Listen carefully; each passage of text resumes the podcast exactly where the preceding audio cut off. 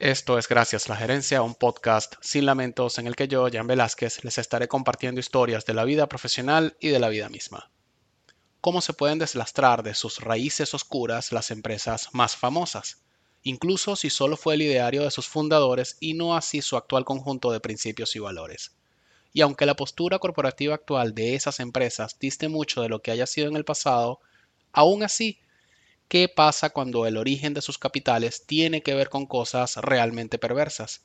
Se trata simplemente de borrón y cuenta nueva porque solo hay que centrarse en los buenos productos que nos dan, o debería existir alguna acción monetaria y moral que demuestre sus disculpas a la sociedad.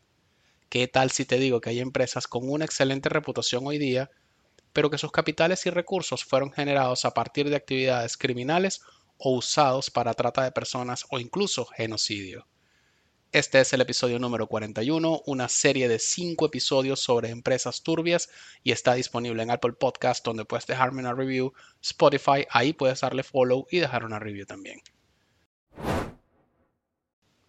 Los temas, historias, eventos o sucesos contados en este podcast son fácilmente verificables en diversas fuentes públicas de información o se trata de una anécdota convertida en episodio o de una ficción escrita por este servidor y no tiene más agregado que la narración de los mismos en un contexto de humor. Dicho esto, ahora sí, comenzamos.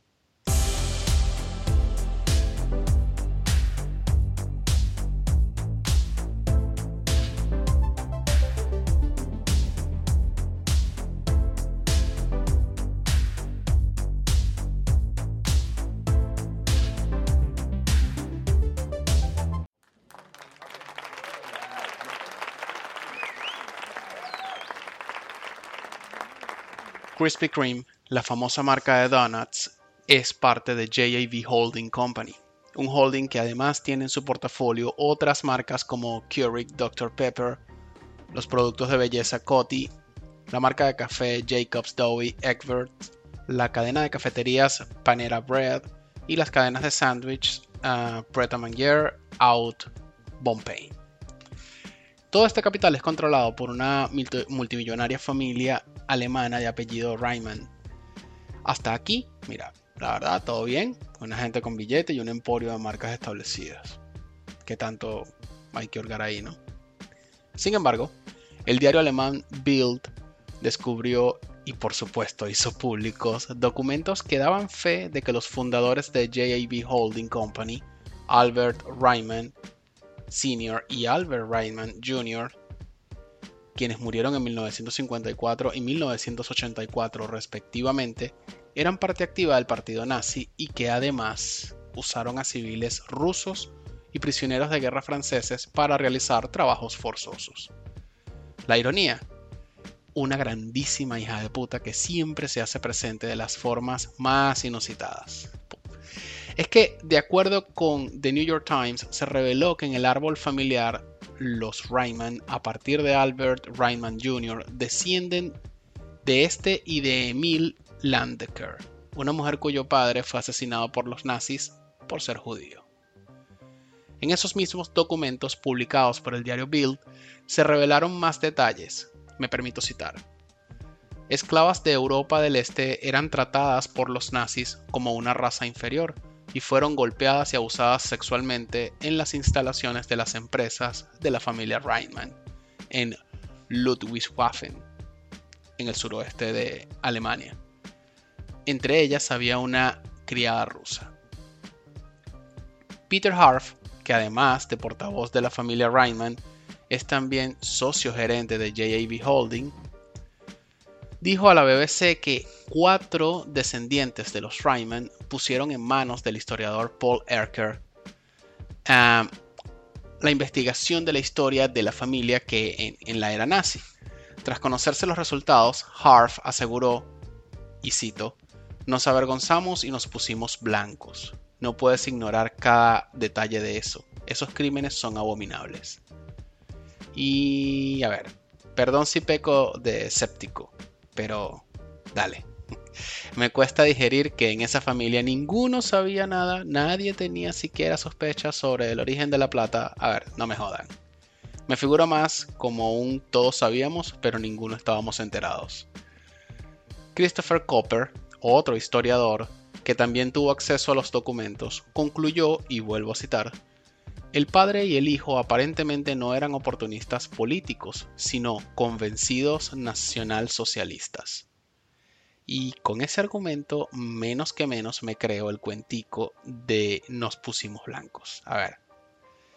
JIB Holding Company, en un claro intento de control de daños a través de una serie de donaciones filantrópicas, estableció un fondo de 10 millones de euros que se, que se, a ver, se iban a proporcionar para asistencia humanitaria a los supervivientes del, holocausto, así como a las víctimas de trabajo forzado en la Segunda Guerra Mundial como suele suceder en esos casos, eh, la filantropía es el papel de baño con el que se limpian el culo quienes dejan sus cagadas en la humanidad. En septiembre de 2011, la afamada casa de modas Hugo Boss tuvo que hacer frente a su pasado nazi. Pero para entender mejor todo esto, vayamos atrás en el tiempo. Hugo Ferdinand Boss empezó siendo sastre en su natal Metzingen, Alemania. Después de la Primera Guerra Mundial, Hugo Fernando, porque se me canta y porque se ha quedado para los efectos de este episodio, gracias, fundó su propia compañía que contaba con tan solo 30 empleados. En la Alemania de 1931, durante el verano, tuvo lugar un colapso de su sistema financiero que, por supuesto, generó pánico eh, y ayudó a prolongar la ya de por sí grave recesión mundial que se vivía por aquel entonces. A ver, acababa de terminar la Primera Guerra y todo estaba hecho pelota. Hugo Fernando Bosch recibió una oferta del Partido Nacional Socialista Alemán, o sea, los nazis, para fabricar los uniformes del partido. Esta oferta fue aceptada por Hugo, dado que los números de su pequeña empresa empezaron a mostrar el impacto de aquel colapso y yo podría decir, bueno, business son business, pero la cuestión es que no solo se convirtió en proveedor de los nazis, sino además se hizo miembro del partido y ahí es donde se pone turbio el, el asunto. En Venezuela, actualmente a Hugo Ferdinand Bosch lo conocerían como un enchufado o un boliburgués que son remedos de empresarios que usan dinero sucio, que se involucran en negocios más sucios aún y por supuesto hacen proselitismo político a favor del narco régimen, bien sea para lavar su imagen ante la política ante la, opinión pública o para ser testigos convenientes en juicios que ayuden a encarcelar opositores. Eso sería Hugo Ferdinand Bosch en Venezuela. Por poner algún paralelismo con el presente, ¿no? En fin, Roman Koster, académico de la Universidad de Bundeswehr en Múnich, llevó a cabo el, estudio eh, del pasado de la compañía por encargo de la misma empresa Hugo Boss. Roman hizo algunas eh, declaraciones al medio alemán Dutch y dijo lo siguiente, cito, el hecho de ser miembro del partido en 1931 ciertamente no le afectaba, y si ves el resto de la carrera de Voss, te queda claro que no se unió a ellos solo por una cuestión económica. Al contrario, uno puede ver con claridad que él era un nazi convencido. Durante unos siete años, entre 1931 y 1937, Hugo Boss manufacturó uniformes para las fuerzas militares y paramilitares alemanas, la SS y la SA, también para las juventudes hitlerianas. A propósito de la línea de tiempo, Roman Koster agregó, y cito de vuelta, eso cambió en 1938. Desde esa fecha, Voss se enfocó en producir exclusivamente uniformes para la Wehrmacht y la Waffen SS. SS perdón. Pero hay que decir además que Hugo Boss era una compañía entre muchas otras. Sacaron provecho del régimen, eso es demostrable.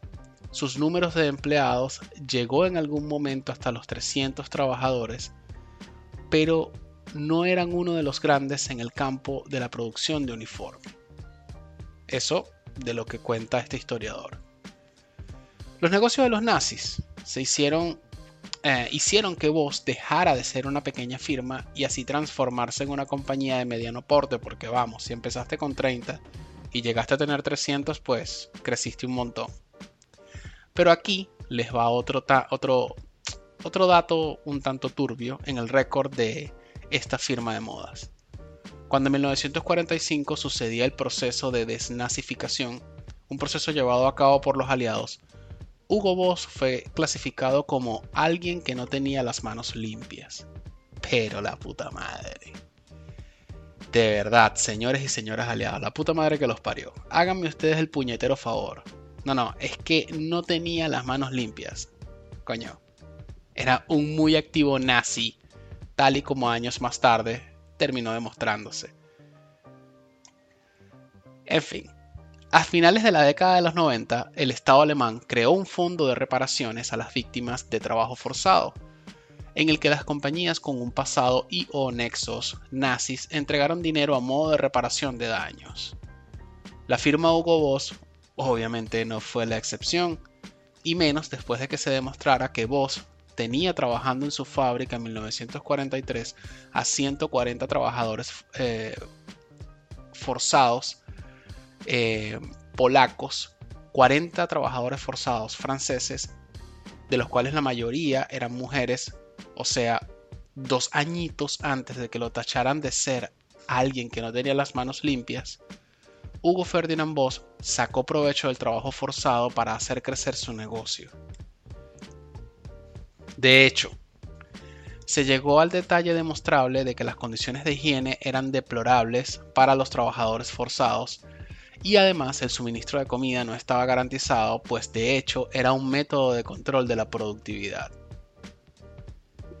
La ironía de todo esto es que actualmente la firma Hugo Boss es controlada por la familia Kettenbach, quienes no tienen parentesco con, el apellido Boss ni con los anteriores controladores, con los Ryman. Sin embargo, se quejan del manejo que le dieron los medios de comunicación a este estudio sobre el pasado nazi de la compañía que ellos mismos mandaron hacer. Resaltan que es muy pesado vivir em, con ese pasado, pero nadie compra una compañía como esa sin investigar bien, no me vengan a joder. Así, la postura de afectados, mira, yo creo que no les queda, me parece a mí. Y por otra parte, si les resulta tan pesado, hay otra cosa que se llama rebranding, ¿no? En 1934, desde la clandestinidad, veteranos de la Primera Guerra Mundial, radicales y fachos, se agruparon bajo el nombre de Organización Secreta de Acción Revolucionaria Nacional, por sus siglas OSARN, liderada por un tipo llamado Eugene Deloncle. Su idea principal eh, en esta organización era derrocar al gobierno francés a favor de la intervención de los nazis en Francia. Cosita. Debido a advertencias eh, de infiltrados entre sus miembros, Eugenio Deloncle, porque sí, Eugenio, hizo que la USARN se dividiera en células en las que casi nadie sabía exactamente para quién demonios trabajaba ni cuál sería el impacto de sus, de sus acciones. Y es más, ni siquiera sabían qué era lo siguiente que iban a hacer. O sea, como nadie sabía quién era el jefe ni cuál iba a ser la siguiente acción delictiva, resultaba muy difícil establecer tan siquiera un modus operandi. Una de estas células fue particularmente radical y ultra secreta. Sus miembros adoptaron un ritual y una vestimenta inspirados por los del Club Klux estadounidense. Razón por la que esta célula sería conocida con el nombre de la Cagul o la capucha en español. Eugenio del Oncle tenía un amigo y además tocayo. Su nombre era Eugene Schuller, dueño y fundador de L'Oreal. Schuller se hizo miembro y puso a disposición de la CAGUL sus amplios recursos financieros para la causa. Antes de eso, Scholler ya era conocido por sus teorías económicas sobre el salario proporcional Y ya les voy a explicar qué demonios es lo que es eso del salario proporcional. Según él, en una sociedad liberada del capitalismo liberal y de los sindicatos, los obreros cobrarían un triple salario. Un salario correspondiente a su actividad, un salario familiar calculado en función de la cantidad de hijos y un salario correspondiente a su productividad. O sea, una falacia, weón. Lo leo y me da harta risa. Ah, ya en septiembre de 1940, Eugene Schiller no creía en nadie, básicamente, y estaba en modo facho entregado a la causa. Tanto que junto a su tocayo Eugene Deloncle crearon el Movimiento Social Revolucionario o MSR por sus siglas, con el apoyo del embajador del Reich en Francia, Otto Abetz, y la aprobación del jefe de la Gestapo, Reinhard Heydrich. Las reuniones de la dirección del MSR se desarrollaron en la sede de L'Oréal de esa época en el número 14 de la calle Royale en París. Del sitio rebelión.org me permito leer un fragmento del programa del MSR. Cito. Queremos construir la nueva Europa en cooperación con la Alemania Nacional Socialista y con todas las demás naciones europeas liberadas como ella del capitalismo liberal, del judaísmo, del bolchevismo y de la masonería. Regenerar, regenerar racialmente a Francia y a los franceses. Dar a los judíos que sean conservados en Francia un estatus severo que les impida contaminar nuestra raza. Crear una economía socialista que garantice una justa distribución de los productos haciendo aumentar los salarios al mismo tiempo que la producción. O sea, ustedes, ustedes escucharon todo ese pastel de, ideas, ¿no? Pero a modo de remate, de acuerdo a la documentación del Smithsonian eh, Institution, a pesar de ser un nacionalista francés, Schuller habló con admiración de la entonces prometedora Alemania nazi e incluso elogió el, entre comillas, dinamismo de Adolf Hitler. Criticó los ideales franceses tradicionales de libertad, igualdad y fraternidad como infantiles. Mientras tanto ustedes sigan pintándose el pelo con esos tintes. Increíble. Solo diré eso. Increíble. Edwin Black, un historiador y además colaborador columnista en diarios como The Huffington Post, también es el autor de un libro titulado IBM and the Holocaust, The Strategic Alliance Between Nazi Germany and America's Most Powerful Corporation. De ese libro se desprenden documentos clasificados con comunicaciones internas en IBM, comunicaciones también del Departamento de Estado y documentos de los propios campos de concentración que grafican las acciones en las que, bueno, metió mano IBM. Además exponen el rol activo de la compañía en el holocausto, incluso segmentando en seis fases dichas acciones. Identificación de judíos, expulsión de la sociedad alemana, confiscación de sus bienes, ghettoization, algo así como barrificación o aislamiento a zonas no privilegiadas, deportación de Alemania y la sexta fase, exterminio. Esos mismos documentos muestran cronología em, que da fe de que IBM proporcionó amplio apoyo tecnológico a los nazis durante 12 largos años. Desde IBM diversos portavoces han afirmado que ese libro, el que escribió Edwin Black, ha sido desacreditado por varios correctores y académicos y han reforzado su verborrea corporativa, de la que me permito citar un extracto eh, a partir de un artículo en el sitio businessinsider.es. Hemos sido constantemente claros. IBM y sus empleados en todo el mundo sostienen que las atrocidades cometidas por el régimen nazi son abominables y condenan cualquiera de las acciones que ayudaron a sus actos indescriptibles. Pues bien, sobre las cositas con las que contribuyó esta compañía les voy a dar unos pocos ejemplos, no muchos. Entre esos documentos y materiales de archivo se encuentran la correspondencia secreta de 1941 que establece la subsidiaria holandesa de IBM para trabajar en conjunto con los nazis. También la aprobación personal del presidente de la compañía en ese entonces, Thomas Watson, para el lanzamiento en 1939 de máquinas alfabetizadoras especiales de IBM para ayudar a organizar la invasión a Polonia y la deportación de judíos polacos, así como los códigos de los campos de concentración de IBM, incluido el código de muerte por cámara de gas de IBM, que, by the way, a la mierda, me entero que esa vaina tenía un código. Eh, las tarjetas perforadas, que son como unas tarjetitas literal perforadas, pero que tienen patrones de perforación que expresan eh, mensajes. Eh, las máquinas lectoras también apoyaron en el entrenamiento para los nazis servicios asociados, y vaya usted a saber qué servicios asociados eran esos, y proyectos especiales como censo e identificación poblacional fueron manejados directamente desde las oficinas centrales de IBM en Nueva York y luego a través de sus subsidiarias en Alemania, Polonia, Holanda, Francia y Suiza, conocidas como Dutch Hollerith Maschinen Hesselschaft, perdónenme mi alemán, por sus siglas de HOMAC.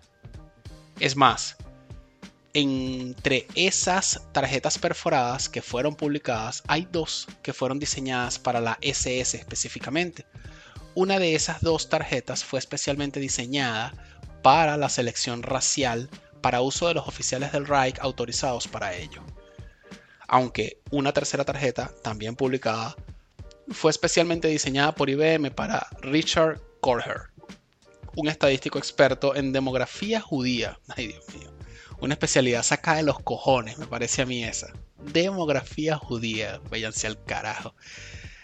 Este tipejo le reportaba directamente al Reichsführer Heinrich Himmler, quien también trabajaba con nada más y nada menos que Adolf Eichmann.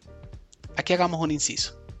Adolf Eichmann fue el cerebro criminal responsable de la puesta en marcha de lo que los nazis llamaron la solución final, que no fue otra cosa que coordinar la deportación de los, eh, judíos hacia campos de concentración y de administrar dichos campos centros de exterminio. Durante su juicio, esta basura con apellido dijo que él no persiguió a los judíos con avidez ni placer, que el gobierno alemán fue el responsable y que la persecución la decidía el gobierno, pero no él. O sea, como dice el refrán, todo malo es cobarde. En fin. A esta cosa bípeda la capturaron en Buenos Aires, Argentina, en 1960, en lo que se conoció como Operación Garibaldi, bajo el mando del entonces jefe del Mossad, Iser Harel, durante el gobierno del ex primer ministro israelí David Ben Gurion. El agente que le puso los ganchos a esta cosa se llamaba Zvi a Haroni.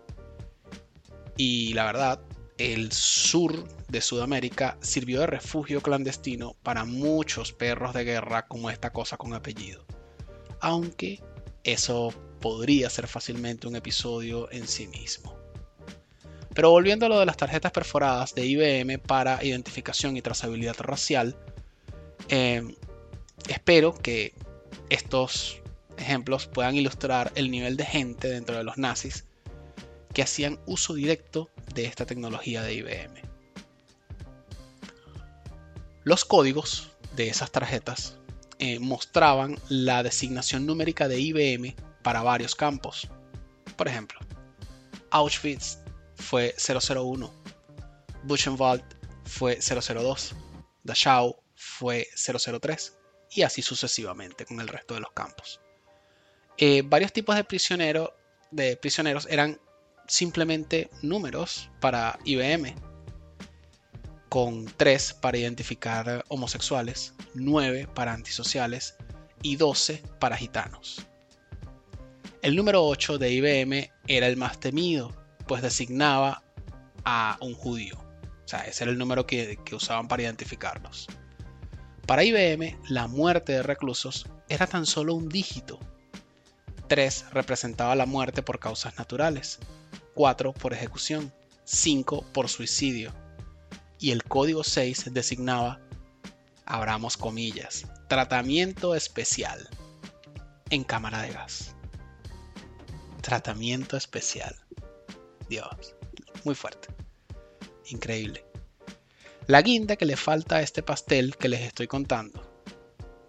En 1937, Hitler le otorgó a Thomas Watson, el presidente activo de IBM para ese año, un premio especialmente diseñado para él por extraordinarios servicios de un, extranjero para el Tercer Reich.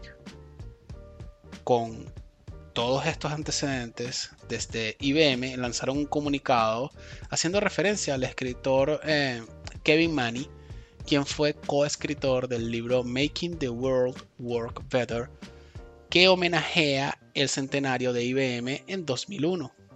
En ese libro, Manny eh, asomó que Thomas Watson probablemente no sabía para qué estaban usando su tecnología los nazis y que las operaciones de la compañía habían quedado bajo el control de los nazis durante la Segunda Guerra Mundial.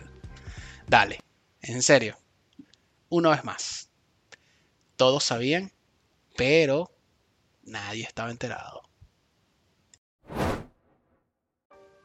La pickup F-150 de Ford Motors Company es el modelo de camioneta más vendido en el mercado estadounidense. De hecho, representa el espíritu estadounidense de lo que un auto debe ser. Cómodo, confiable, útil para el trabajo o bien para un día de campo. En sí mismo, este modelo representa toda una tradición y envuelve valores profundamente estadounidenses. Mismos valores que distan muchísimo del corolario de ideas que tenía su fundador, Henry Ford. Ford era un antisemita intenso y ladilla, tanto que creyéndose periodista compró un periódico llamado The Dearborn Independent, en el que publicaba artículos en contra de los judíos. Henry posteriormente hizo una recopilación de esos artículos e hizo un libro titulado El judío universal, el mayor problema mundial, este libro fue publicado en 1920. Un ejemplar de ese libro llegó, sabe Dios cómo mierda llegó a manos de Adolf Hitler, quien además lo convirtió en su libro de referencia. Le agradó tanto el libro que colgó una foto de Henry Ford en una de las paredes de la celda desde la que escribiría Mein Kampf, el libro de Hitler publicado en 1925. By the way, Ford es el único estadounidense mencionado en ese libro. El Mein Kampf este. En fin, Hitler incluso alabó la postura de Ford diciendo que solo Ford mantiene su total independencia frente a los judíos. Haré lo que pueda para poner sus teorías en práctica en Alemania. Eh, perdón, es que en mi mente su voz suena como la de Gru en mi villano favorito. Julio 30 de 1938, Cleveland, Ohio. Tan solo 14 meses antes del inicio de la Segunda Guerra Mundial, el ya anciano pero muy emocionado Henry Ford recibe de manos del cónsul alemán la Grosskreuz des Ordens vom Dutch Adler. Perdonen mi alemán, pero no es muy bueno que digamos, ¿no? En español, chicos. Eh, la Gran Cruz de la Orden del Águila Alemana. En 1999, grupos judíos acusaron a la compañía Ford de prácticas esclavistas durante el nazismo. Sobre la postura de Ford ante las acusaciones, un extracto del comunicado de prensa de la compañía, que me permito citar del diario El País de España, dice así. La firma automovilística estadounidense eh, la segunda más grande del mundo, aseguró que durante la guerra eh, el gobierno nazi consideró la planta de Ford en, Colonia, Alemania, como propiedad enemiga y colocó la instalación bajo administración de ese régimen. Ford perdió todo control sobre lo que ocurría en esa fábrica durante la guerra. En cualquier caso, se está realizando una investigación interna sobre esos años y pronto serán públicas sus conclusiones. Eso decía el comunicado de Ford de ese entonces. Y digamos que no encontré cómo terminó ese asunto y una vez más, todo, todo fue culpa de los nazis, sus relacionados son solo víctimas de las circunstancias. Ironía no más. Ironía. Les dejo el link de la playlist de esta semana en la descripción del episodio. Si escuchas esto en Apple Podcast, me ayudas un montón si me dejas una review y te suscribes. Si eres de los que usan Spotify, regálame un follow y una review y de esa manera me das un apoyo moral que no tiene precio. Y no tiene precio porque es gratis. No cuesta nada un follow y una review, pero sí ayudan mucho a los creadores de contenido como yo. Esto fue gracias a la gerencia, un podcast sin lamentos. Hasta un nuevo episodio.